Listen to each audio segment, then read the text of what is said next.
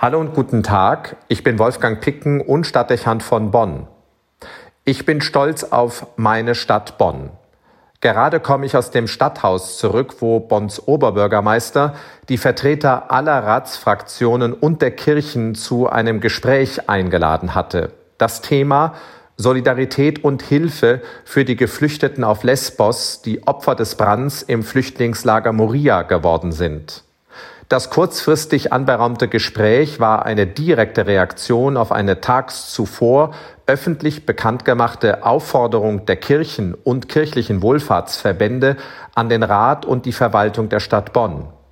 Darin wurden sie eindringlich gebeten, sich für die Stadt Bonn mit den obdachlosen Geflüchteten auf Lesbos zu solidarisieren und der Bundesregierung Hilfe bei der Aufnahme von Opfern anzubieten.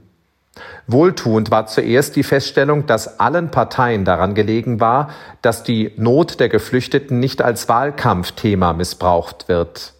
Bonn befindet sich kurz vor der Stichwahl für das Amt des Oberbürgermeisters. Allein diese einheitlich vermittelte politische Sensibilität unter den versammelten Kräften konnte beeindrucken. Schnell wurde klar auch, dass sich nahezu alle Parteien schnell darauf verständigen konnten, eine gemeinsame Bonner Erklärung abzugeben. In ihr soll das Mitempfinden mit den ehemaligen Bewohnern von Moria und die Bereitschaft zum Ausdruck gebracht werden, Betroffene in der Bundesstadt aufzunehmen. Diese Einigung wurde in wenigen Minuten erzielt. Das lässt zweifelsfrei erkennen, dass in der Stadt, in der das Bonner Grundgesetz niedergeschrieben wurde, ein Verständnis von der Unantastbarkeit der Menschenwürde vertreten wird, das nicht an den Grenzen Deutschlands oder Europas endet, sondern universale Geltung besitzt. Auch kommt in beachtlicher Weise zum Ausdruck, wie stark die Stadtgesellschaft hier vor Ort, wie auch in zahlreichen anderen Kommunen, noch von der christlichen Idee der Nächstenliebe und den Idealen des Humanismus geprägt ist. Gott sei Dank.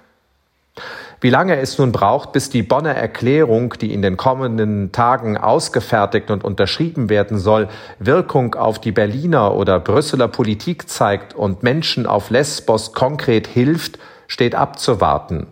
Es wäre zu wünschen, die Entscheidungsbereitschaft und Schnelligkeit wäre dort annähernd so schnell wie in Bonn.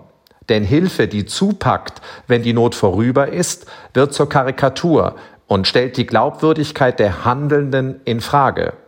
Also kann man nur hoffen und beten, dass Berlin zügig reagiert, auch die Europäische Union. Und wenn es die Not der Betroffenen erforderlich macht, auch über die zunächst festgelegte Zahl von 1500 Flüchtlingen hinaus. Die Bürger, nicht nur in Bonn, werden das mehrheitlich mittragen.